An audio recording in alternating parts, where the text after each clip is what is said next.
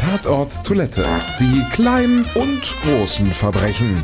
Wissenswertes vom stillen Örtchen. Aufgedeckt von Literaturkomedien und Bestsellerautor Tim Bolz.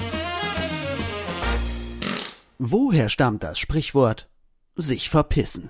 Diese Redensart stammt wahrscheinlich aus den Schützengräben des Ersten Weltkriegs.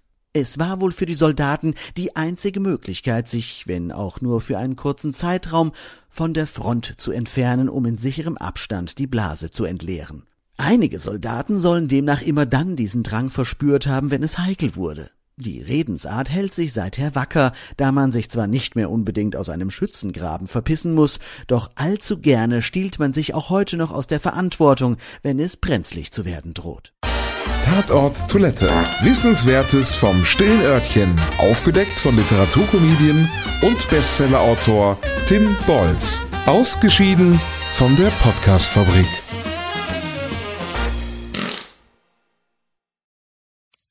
Wenn es Nacht wird, kommen zwei tiefe Stimmen in deinen Podcast-Player, um dich mit ihren Geschichten ins Bett zu bringen. Rote Bar ist dein Einschlaf-Podcast zum Einkuscheln und Wegschlummern. Ich hatte mal eine Freundin, wenn wir zusammen im Urlaub waren, dann ging sie in den Pool und dann guckte sie mich an. Ah, ich hab schon gemacht. Ah. Dann ins Meer. Ah, ich hab schon gemacht. Und die macht immer direkt überall ins Wasser rein. Was war sie für eine Rasse? Ein Collie oder? Eine Blondine. Hör ihn zweimal, dreimal, zehnmal und schlaf immer wieder dabei ein. Tim und Matze brummen dich zur Late Night in den Schlaf.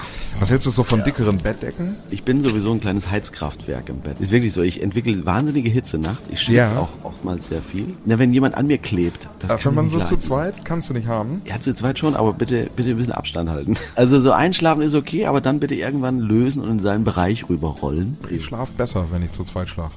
Ich glaube, es ist Gewohnheit. Das kann sein. Ich glaube, wenn man sich ein halbes Jahr hinter seinen Chef legen würde, dann würde man den von heute auf morgen vermissen. Das ist so ein bisschen wie das Stockholm-Syndrom. Kennst du das? Wenn der Entführer von einem lässt, dann vermisst man den. Schöne Träume mit Rote Bar Podcast, dem entspanntesten Podcast in Deutschland.